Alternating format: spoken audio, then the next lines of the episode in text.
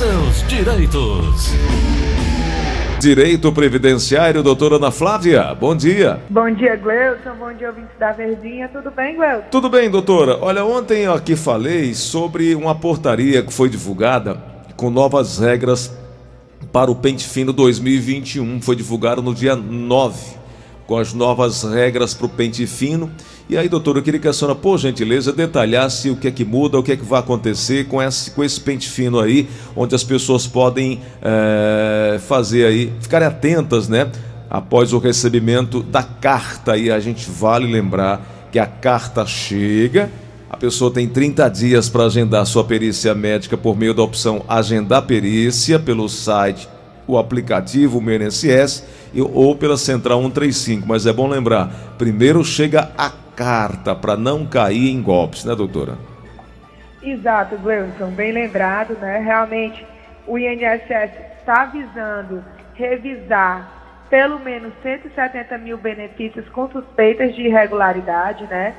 A grande maioria desses benefícios são auxílios doença, auxílio doença de pessoas que estavam recebendo ou por aquelas perícias à distância, né, por conta da pandemia, do fechamento das agências do INSS ano passado, muitos benefícios de incapacidade foram concedidos por mera apresentação de atestado médico, né, sem a realização de perícia médica presencial. Então, é, essa, esse pente fino visa esses benefícios que tenham sido concedidos e já estejam com vigência há mais de seis meses e que estejam com um prazo indeterminado, sem aquela data de cessação que geralmente quem tem o benefício de auxílio doença concedido recebe a data de cessação para ficar pedindo a prorrogação, tá? Uhum.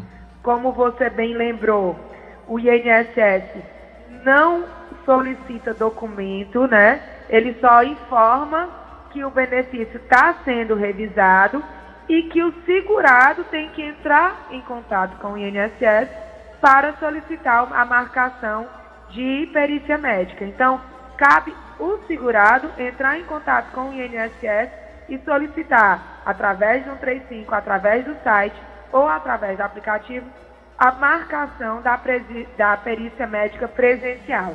Isso é o, o segurado quem faz, não é o INSS, tá, Gleison? Entendi. Perfeito.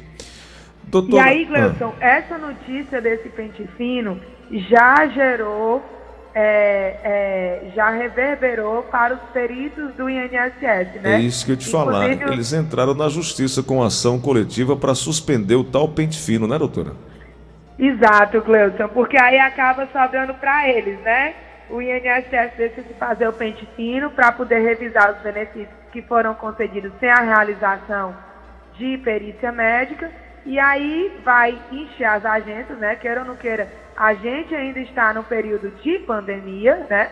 E aí esse pente fino vai encher as agências tanto das pessoas querendo informações quando recebem as cartas, né, Cleuson? Porque muitos são os segurados que não têm acesso à informatização, né, ao mundo virtual para poder fazer esse agendamento. Então vai ter tanto os segurados que vão à agência tentar marcar essa perícia médica presencial, como realmente vão ter os segurados que é, têm a incapacidade, muitos precisam de acompanhante, né, Cleuson? Uhum. Que realmente vão ter que se dirigir à agência para realizar essa perícia revisional. Então, os peritos médicos do INSS estão cogitando realmente entrar em greve, vão se, decidir, vão se reunir novamente amanhã, Cleuson, para saber se entra em greve ou não contra esse ato de realização de pente fino contra, com relação a esses benefícios. É, é isso aí. Vamos aguardar o que, é que vai acontecer, né, doutora? Doutora? É.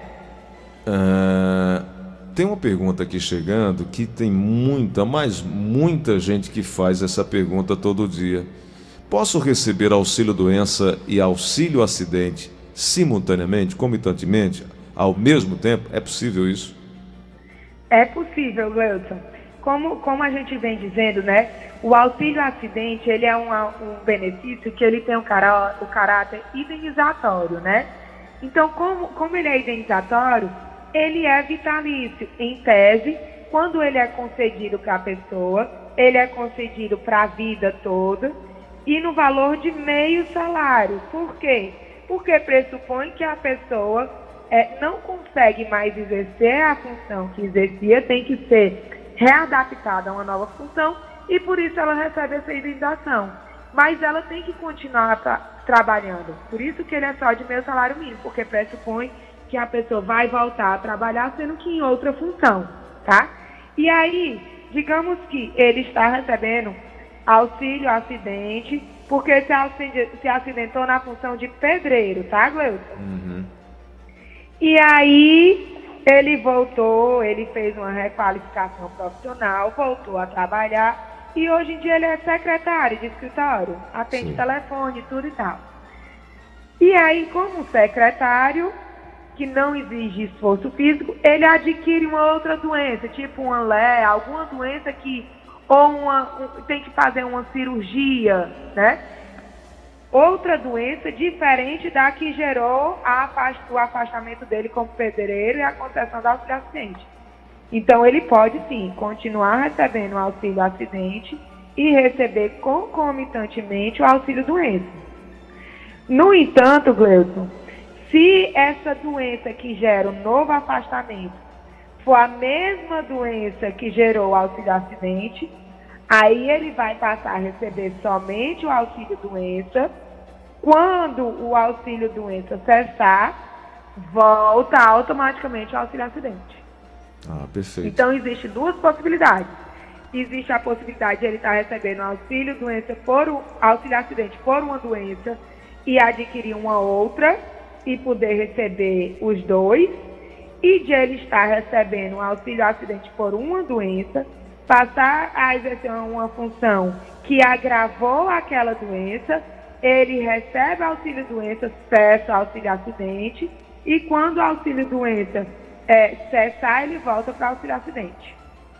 Perfeito. Vamos agora aqui na pergunta, chegando na linha da Verdinha. Alô, quem fala? Alô? Alô? Oi, quem é?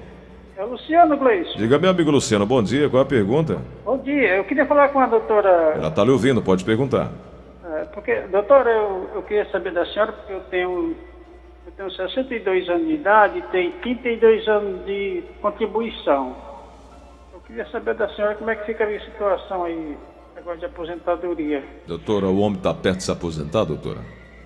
É assim, Gleuton, ele, tem, ele tendo 62 anos é, ele precisaria de 35 anos de contribuição, né? Porque a aposentadoria por idade para o homem é aos 65 anos, tá? Agora ele diz que ele tem 32 anos de contribuição, Gleuson. Aí como falta tão pouco, né? Porque precisa 35 homem, né? Uhum. Como falta tão pouco, eu pergunto ao seu Luciano, nesses 32 anos trabalhados, ele nunca trabalhou em nenhuma atividade insalubre, em nenhuma atividade periculosa. Antes de ele trabalhar esses 32 anos de carteira assinada, ele chegou a trabalhar algum tempo na agricultura. Então, é, a, a pergunta é: será que tem como a gente aumentar esse tempo de contribuição dele para ele já atingir os 35 anos e conseguir a aposentadoria agora, nesse momento? Então, como ele está tão perto, seria interessante realmente ele ter ajuda profissional para contar esse tempo para ver se tem como abreviar a espera dele. Tá certo. Doutora, ontem eu fiz aqui uma pergunta e aí eu vou repetir aqui. Uh, tem gente que não tem um PPP bom. Ah, o uh, que, que eu quero dizer com isso? Não recebeu da empresa o tempo total, ou baixo, digo melhor. Uh, por exemplo, a audiometria não, é o, o volume de ruído, a, a, qual, por exemplo, um exemplo só, um, um, técnico de som está submetido. E aí a empresa a qual ele está ligado não deu aquela, a, aquele PPP o qual ele esperava, achou que ele achou que não deu o, o, o ponto né, ideal. E aí o PPP não foi tão bom, que é o perfil profissiográfico profissional. O que, é que ele faz, doutora? Ele vai na empresa, conversa, pede para fazer um novo, ou, ou, ou, o que, que ele deve fazer? Ou então pede é, uma análise técnica do ambiente, o que, que ele pode fazer para que de fato o PPP represente aquilo que ele está submetido? É, Gleuton, o PPP, o Perfil Profissionográfico Previdenciário, ele é alimentado pelo laudo técnico, né, pelo LTCAT. Então, na grande maioria das vezes, é, o PPP é para dizer o que o laudo técnico diz com relação àquela profissão.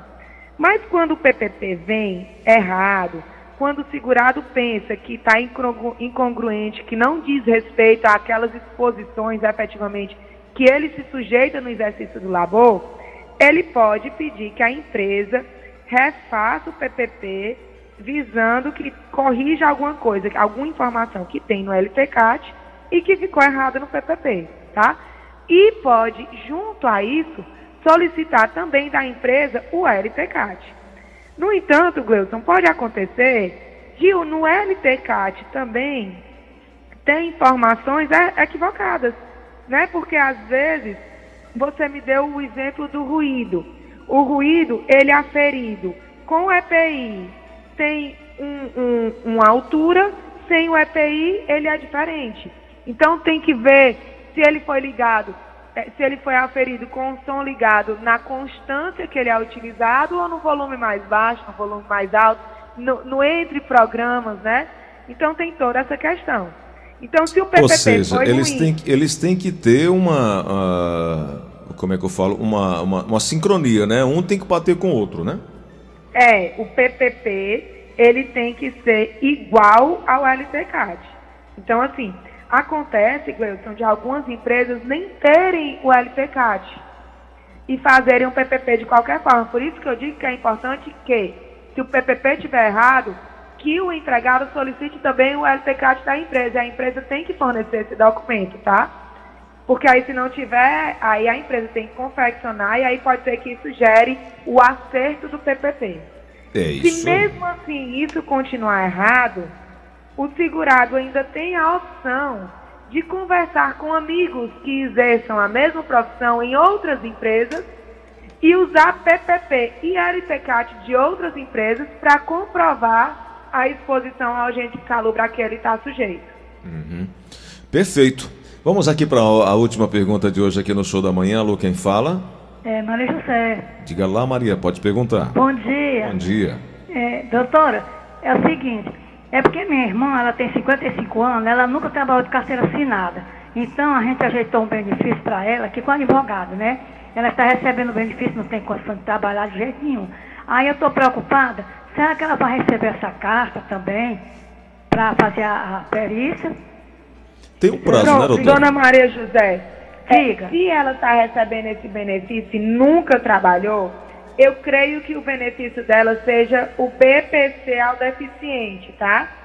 Se ela começar a receber agora, em tese o INSS só chama segurados, que, ah, é, é, é, pessoas que estão recebendo o BPC ao deficiente ou ao idoso, ao idoso não porque geralmente não chamam, mas ao deficiente eles chamam de dois em dois anos. Então, se ela começou a receber recentemente, ela provavelmente não deve passar por perícia médica tão cedo, tá certo? Lembrando que a perícia médica que a gente falou do pente fino, Gleuton, é, estão girando muitas delas somente ao redor dos benefícios de auxílio doença, tá? Tá. Auxílio doença apenas. Auxílio doença. E eu creio que o benefício que a dona Maria José se refere é de BPC, porque nunca houve contribuição. Perfeito. Doutora Ana Flávia, amanhã a gente vai voltar a conversar mais sobre o direito previdenciário. Eu quero te agradecer pela gentileza de hoje e amanhã tem mais para a gente compartilhar aqui com o ouvinte da Verdinha. Obrigado por hoje, hein? Eu que agradeço, Gleuton. Fiquem todos em paz, com saúde. Até amanhã.